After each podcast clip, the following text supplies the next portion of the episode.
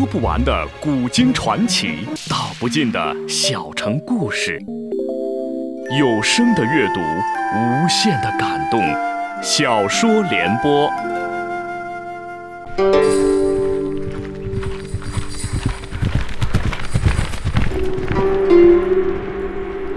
安史之乱后，唐帝国由盛转衰，藩镇与朝廷矛盾日益激化。剑影刀光，游侠横行。唐宪宗李纯于惊涛骇浪中即位，有意重振皇权，开始有计划、有步骤地削弱割据势力。请听吴畏撰写的《中国古代大案探奇录》系列《大唐游侠》，由时代播讲。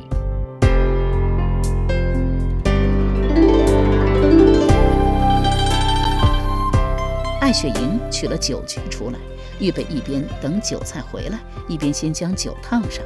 用来烫酒的是只银制酒壶，侧面有一匹鎏金的衔杯舞马，栩栩如生，制作精细，一望便知是宫中之物。酒器则是白瓷酒杯，纤尘不染，握在手中恰似一团白雪。空空儿拔剑挑开泥封，房中顿时香气四溢。他深深吸了一口气，露出贪婪的神色来，赞道：“嗯，果然是蜀中地道的烧酒，好酒，好酒啊！”罗令泽道：“看来空兄曾云游蜀中，熟知当地风物。”空空儿道：“在下幼年时曾在峨眉山习艺，母今回想起来，最不能忘记的就是这剑南烧酒了。”他本来沉默寡言，唯独一谈到酒就眉飞色舞起来，仿若完全换了个人。艾雪莹料他等不及热酒，便笑道：“空郎既如此心急，就请先饮冷酒。”空空儿道：“好。”单手抄起酒坛，微微一倾，那酒便如一道细线流入酒樽，片刻便注满了一杯，竟然未洒落出一滴酒来。罗令泽道：“原来空兄身怀绝技，失敬啊！”空空儿道：“雕虫小技，不值一提。”正要再注一杯，罗令泽忙道：“空兄先请自便，我谅解，还是等热酒吧。”又问道：“哎，这剑南烧酒一直是贡酒，今时十分罕见，娘子从哪里谋得啊？”艾雪莹道：“不敢有瞒郎君，这酒是西川节度使韦高韦相公自蜀中运来，送给他兄长韦玉的寿礼。”罗令泽道。是国子司业韦玉吗？他见艾雪莹点了点头，心中不免惊讶万分。蜀道道路艰险，难如登天。这剑南烧酒自成都运了长安，一路不知道要费多大人力物力。艾雪莹得韦玉赠予如此珍贵之寿酒，韦玉一定是他的恩客。只是那韦玉已经年过七旬，如何还有流连花柳之地的经历？一时呐喊不已，也不好多问。却见空空儿。贪恋酒醇味美，已经空腹连饮了三杯，忙劝道：“空兄，酒醉忌混饮。你适才在酒肆已经饮过了不少清酒，可别贪杯饮得醉了。”空空儿嘿嘿的两声道：“醉了不是更好？”言语颇有沧桑之意。艾雪莹忙道：“空郎请尽管尽兴，一坛不够，厨下还有一坛。若真醉了也不打紧，我这里呀还有间客房。”罗令泽笑道。空兄饮酒四个字足以形容，酒风浩荡。空空儿道：“酒风浩荡，好，罗兄当可成为空某的酒中知己。”忽听见门外有人高声叫道：“姨娘，你的紫藤琵琶还要吗？”声如洪钟，中气十足。艾雪莹道：“哎，是成都知来了，请二位稍等。”慌忙奔下楼去。片刻，又领来一名捧着琵琶的年轻男子上来，介绍道：“这位是右教坊的都知程辅端。”那程辅端是长安有名的幽人，性格极是爽朗，笑道：“什么都知啊？不过是教坊歌师，倒叫二位郎君见笑了。”又将琵琶交给了艾雪莹，道：“我在崇仁坊老赵家的乐器铺看到姨娘的紫檀琵琶，老赵说早就换好弦了，可就是不见你来取。”我想有些日子没见你了，不如我亲自跑一趟蛤蟆林，给你送来了。艾雪莹道：“多谢费心，这就请坐下来喝一杯水酒吧。”魏城府端引进了空空儿、罗令泽二人，自去将琵琶收好。程府端既对酒没有什么兴趣，也是个坐不住的好动性子。转眼见到西首窗下靠墙摆着一面紫檀琵琶，走过去拿起来拨弄了两下，琴弦铮铮，清亮有声，当即赞道：“难怪姨娘不着急取回你那面紫藤，原来有了更好的，这是个好宝贝。哎，从哪里弄来的？”艾雪莹道：“，是一个朋友送的。”程府端抹撒着那紫檀琵琶，颇爱不释手道：“正好我新编了支曲子。”就用你这琵琶来试一试新曲如何？艾雪莹虽与他熟络，但见他喧宾夺主，毫不顾忌自己有客人在场，未免有些尴尬。只是他性子温婉柔弱，不好开口拒绝。罗令泽却鼓掌道：“好啊，今日能听到教坊新曲，也是平生一大幸事啊！”正好张敖领着酒肆伙计送酒菜上来。程府端喜欢热闹的场面，趁最乱哄哄的时候，一拨琴弦，一声脆响，恰如布帛撕裂一般，顿时压住了所有嘈杂声。随即一片脆声，恍若大小不同的珍珠泻落在玉盘之中。那程府端开口唱道：“秦地城池二百年，何期如此见田园？一顷麦苗五硕米，三间堂屋两个钱。”张敖见他唱得诙谐，哑然道：“程都知啊，你这是唱的什么呀？怪里怪气的，听着倒像是慈恩寺戏场的和声戏呀。”程府端笑嘻嘻说：“姥姥好眼力，这正是我新排的和声戏，预备过几日啊，在书王的庆生宴上表演用的。”他所说的书王名叫李毅，本是当今皇帝之侄，因格外聪明伶俐，被德宗皇帝过继为第二子。备受宠爱，张敖听说，当即笑道：“当今圣上偏心书王，看来传闻不虚呀。”等到酒菜摆好，领着伙计自下楼去。艾雪莹却是听出了门道，将拉到一边，低声问道：“都知是要借和声戏向圣人讽谏今年大旱一事吗？”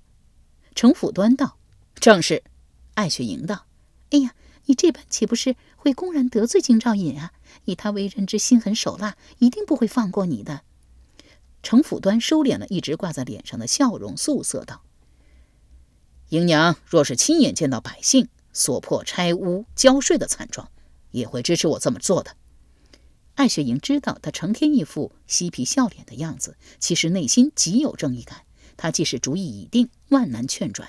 可如今金兆尹李时权势熏天，宰相都要靠边站，总不能眼睁睁地看着他送死，只好婉言劝道：“这件事啊，非同小可，不如都知再跟教坊使商量一下。”唐代教坊是官方音乐机构，下设教坊使、教坊副使、都知等都是专业乐工，优人充任，唯独教坊使以宦官兼领。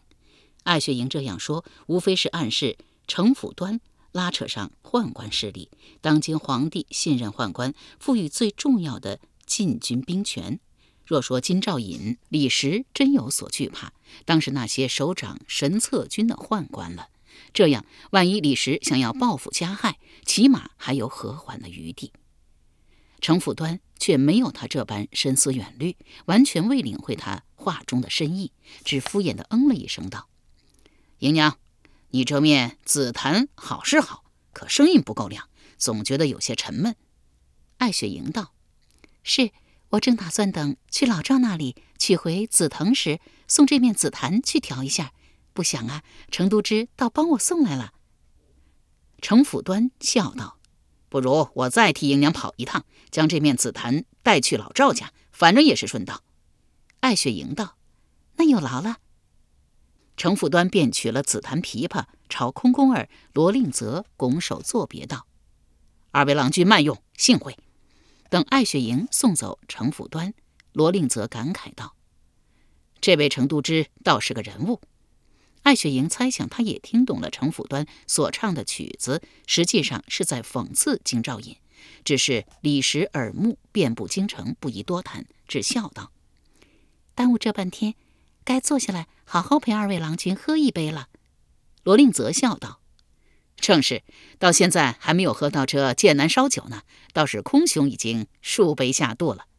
于是三人边喝酒边聊天罗令则极是健谈，不断问营养一些京城风物。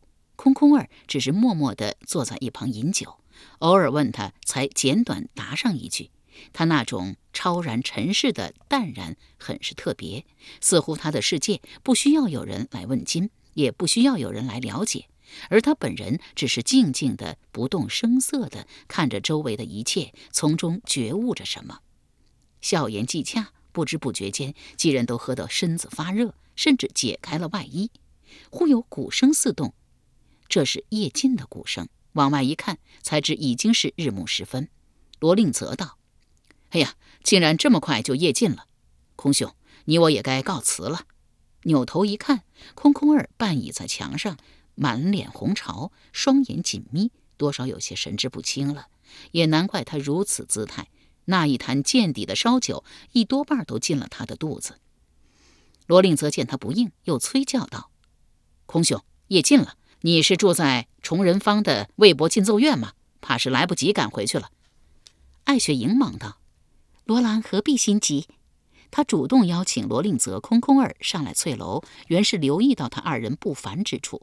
谈了这半日，早就对罗令泽暗生好感，当然要设法留下他。至于空空儿，也不难安排，扶他到客房睡上一宿。一念及此，便扬声叫道：“阿姨。”空郎饮得醉了，麻烦你扶他去客房歇息。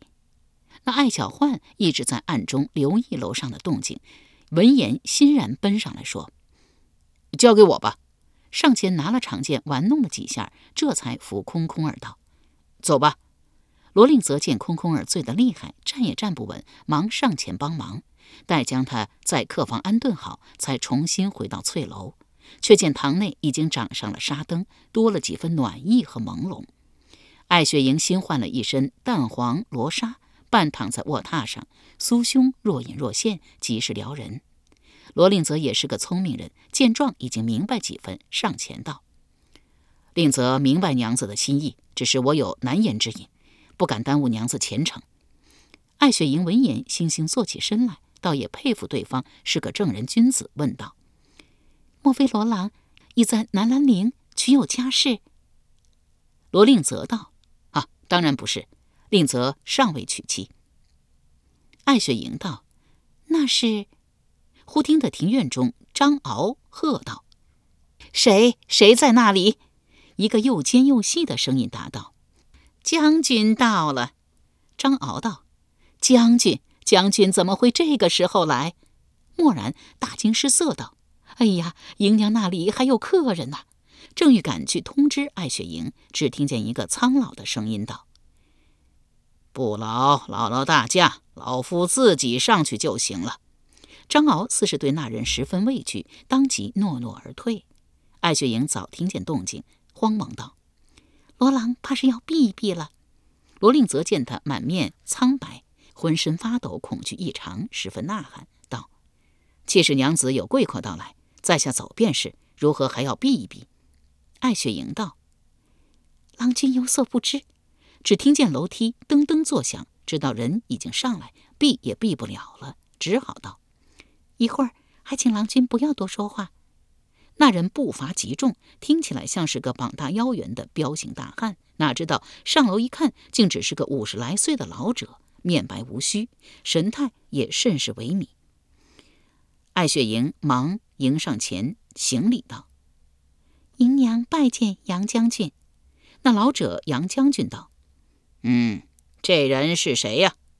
艾雪莹道：“啊，是罗郎。”罗令泽道：“在下罗令泽见过将军。”又道：“迎娘既有贵客，在下这就告辞。”艾雪莹道：“是，请郎君慢走。”罗令泽刚到楼梯口，杨将军突然叫道。等一下，一双眼睛在他身上转来转去，问道：“你真姓罗吗？”罗令泽傲然道：“当然。”将军有何疑问？杨将军道：“老夫怎么觉得好像在哪里见过你？”艾雪莹知道杨将军喜怒无常，生怕罗令泽一个回答不小心惹怒了他，忙道：“啊，这位罗郎是南兰陵人士，才新到京城不久。将军如何会见过他？一边朝罗令泽使了个眼色，罗令泽会意，便自行下楼出门。不妨花丛后闪出一个人影来，吓了一跳。定睛一看，却是艾雪莹的弟弟艾小焕，忙问道：“哎，小哥藏在这里做什么？”艾小焕将手背在后面道：“这里是我的家，轮到你来问我吗？”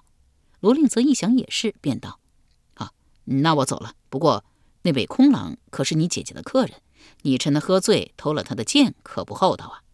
艾小焕将手拿出来，果然握着空空儿那柄长剑，不悦地说：“郎君，这是什么话？我只是借来看看，一会儿看完了，自然会还给他去。”罗令泽道：“那就好，我走了。”艾小焕道：“哎，已经夜尽了，你出不去的。”罗令泽笑道：“我家就在蛤蟆林中，不必出房门。”艾小焕闻言开了大门，送他出去。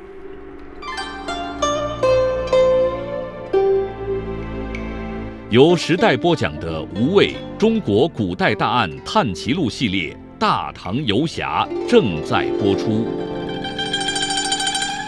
外面天色早已黑透，罗令泽抬眼一看，对面郎官清酒肆。虽则灯火通明，却是冷冷清清，人稀客少。对照盛唐诗文中常见的酒肆中人头攒动、通宵畅饮欢歌的场面，真可谓是天壤之别。心头一时感怀，畅立良久。他不知道，他盯着酒肆发呆，酒肆中也有人瞪着他看。这人不是旁人，正是教书郎元稹。这元稹风流成性，最好喜新厌旧。少年时曾费尽心思追求远房表妹崔莺莺，一旦得到手又抛弃了他。白天在酒肆时，艾雪莹派人当着他的面请走另外两名男子，令他一直耿耿于怀。正好他妻子去了东都洛阳看亲，李绅也说今晚要去白居易新居住一宿，他便在夜尽前找借口摆脱掉老友，重新回到。郎官清酒肆，名义是饮酒，其目的是目不转睛地监视着翠楼。等看到罗令泽出来时，他觉得他的机会来了，忙结了酒钱，奔到翠楼门口。正欲敲门时，又见高楼上人影映窗，一男一女搂抱在一起，不由得一呆，暗道：莫非那名带剑的邋遢男子空空儿还在？真想不到，大名鼎鼎的银娘看上的会是他。心中不免起了鄙夷之心，不愿自比于空空儿，转身正欲离去，忽见一对金吾卫骑卒正巡行过来。唐代夜尽后，街上尽人行走，犯禁者一旦被巡逻的金吾卫发现，不论官民，轻则鞭挞，重则当场杖杀。慌忙躲到门前的石狮后。不料这一等就是大半个时辰，那对金吾卫骑得既慢，到了酒肆门口更是下马买酒，折腾了老半天，好不容易等他们走远，正要借机离开，到对面的旅社将就一宿，忽见一条黑影从东边墙根闪出，迅疾如风，奔进翠楼，脚下微一用力，竟然轻而易举地攀上了围墙，旋即翻进庭院，不出一点声响。石狮背后的元稹瞧得目瞪口呆，知道是遇上了传说中身手了得的飞天大盗，有心呼叫示警。不远处就有一处武侯铺，只要他出声喊叫，金吾卫片刻就能赶到。可这样一来，事情就闹大了。他自信能对外解释清楚自己为什么深更半夜违反宵禁来到翠楼，可他过不了妻子韦从那一关。他岳父韦夏卿门生满朝，得罪了韦氏一族，就等于彻底毁了仕途前程。况且此刻正是他教书郎任职即将期满，需另谋高就的关键时刻。算盘至此，决意悄悄离开，不淌这潭浑水。忽听见绣楼上传出两声闷响，似是重物倒地。再往上望时，楼内灯火倏然的熄灭了。正纳闷儿间，只见墙头“嗤”的一声，有人跃了出来。今日正好是月末，不见月光。然而映着郎官清酒肆前的两盏透亮的气死风灯，元稹可以清楚地瞧见那黑衣人上下全黑，连面上也蒙了黑布，右手提着一团雾势，分明是一颗血淋淋的人头。那一刻，元稹心悸得几乎要惊叫出声。幸得及时用手捂住。只见那黑衣人左右望了一眼，便重新往东而去，瞬间没入黑暗中。元稹大气也不敢出。等到黑衣人走远，欲跳到对面酒肆去，却发现脚下早已经软得透了，微一挪动便瘫倒在地。夜凉如水，寂静的黑暗中，则见或有虫鸣，此起彼伏，仿若秋日私语。冷艳的菊花香气一丝一丝地沁散开来，凛若寒冰，如剑客刀刃所发出的森森剑气，令人心寒。也不知道过了多久，元稹开始觉得背上嗖嗖发冷，原来是适才惊出了一身冷汗。他揉了揉发麻的双脚，勉强扶着石狮站起身来，正要离开这个是非之地时，突然又见东面墙根下摸索过来两条黑影。他吓了一跳，还以为是适才那凶手听见动静要回来杀他灭口，正欲出声呼救，却见那两个人身影纤细窈窕，似是女子。心念一动间，那二人已经敏捷地翻过墙头，进了院子。他知道机不可失，慌忙趁着月色逃离了这个诡秘的是非之地。却说那两条黑影翻过翠楼墙院，刚一落地，一人便发出一声娇柔惊呼，果真是女子之声。一个深沉的声音道：“你大呼小叫什么？”先前那女子道：“这里躺着一个小孩子，哎呀，他醒了。”那小孩子便是艾小焕，他一直躲在庭院中留意楼上动静，适才见到有黑衣人跃进来，不及出声就被打晕了过去。对方出手并不重，后进来的两名女子正好有一人踩在了他的脚趾上，惊痛之下立刻便醒了过来。那踩到他的女子俯身问道：“空空儿在哪里？”艾小焕早就被打懵了，甚至对自己目下的处境也没有明白过来，只茫然指着北首房间道：“他喝醉了，在客房里面睡觉。”话音未落，便被那声音低沉的女子重新打昏了过去。娇柔声音女子道：“哎呀，玉清姐姐，他不过是个小孩子啊。”那玉清道：“小孩子会拿着剑躺在墙院下睡觉吗？这里有些古怪。俊娘，赶快去办正事要紧。”二女摸进客房，一进门便闻见酒气熏天。空空儿躺在床上，睡得如死猪一般，对外人进来完全不知。俊娘笑道：“这人当真是醉生梦死了。”自腰间拔出一柄梅花匕首，正欲往空空儿身上刺去。玉清道：“等一等，先弄醒他，问清楚再说。”客房桌上有现成沏好的茶水，他取过茶壶，将茶水尽数淋在了空空儿头上。空空儿宿酒未醒，昏昏昧昧中，忽觉得面上雨水淋漓，一片冰凉，勉强睁开眼睛一看，一柄明晃晃的匕首正架在自己的颈间，不由得一惊，酒立即便醒了五分。他是习武之人，微一清醒，便本能的去摸枕边长剑，却是抓了个空。这才知道兵器已经被人取走。再凝神细看，两名黑衣蒙面人正站在床前，一人掏出一枚铜钱，问：“我问你，你这养月是从哪里来的？”语气虽然冷峻，却分明是个女子的声音。空空儿一时懵懂，不知身在何处，又如何为人所制，问道。你说什么？顿时觉得颈中一紧，制住他的俊娘道：“姐姐何必跟他多废话，直接杀了他岂不干净？”玉清道：“我再问你一遍，这枚养月你是从哪里得来的？”空空儿茫然问道：“什么养月？我根本不知道娘子在说什么。娘子到底是什么人？又为何要杀我？”玉清道：“这枚养月是我亲人所有。”如果不是你杀了他，如何到了你的手中？俊娘催道：“外面有人来了，姐姐，快去杀了他！”玉清自怀中取出一柄匕首，寒光闪闪，宛若坚冰。临死之际，空空儿倒是神色自若，昂然道：“你们杀了我也好，不过我还是得说一句，你们说的事我一概不知。”玉清已举起匕首，闻言又犹豫起来。忽听得有人在门外叫道。姨娘，请开下门，我是罗令泽，我有要紧的东西落在了你这里。俊娘闻声回头，手头微微松动，空空儿顺势朝床角滚去。只是他醺醉之下，身手比往日迟钝了许多，不过自己不觉而已。刚侧过身子，玉清已经倒转匕首，将手柄击打在他的后脑勺上，顿时将他打得晕了过去。又搜他身上，除了一纸公文和几吊铜钱，再无他物。只听见门外罗令泽又喊了几声，始终无人应答，自悻悻去了。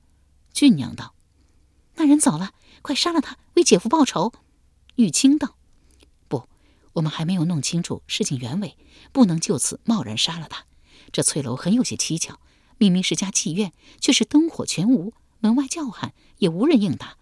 我们别再惹事了，还是赶紧走吧。俊娘道：“难道就此放过他？”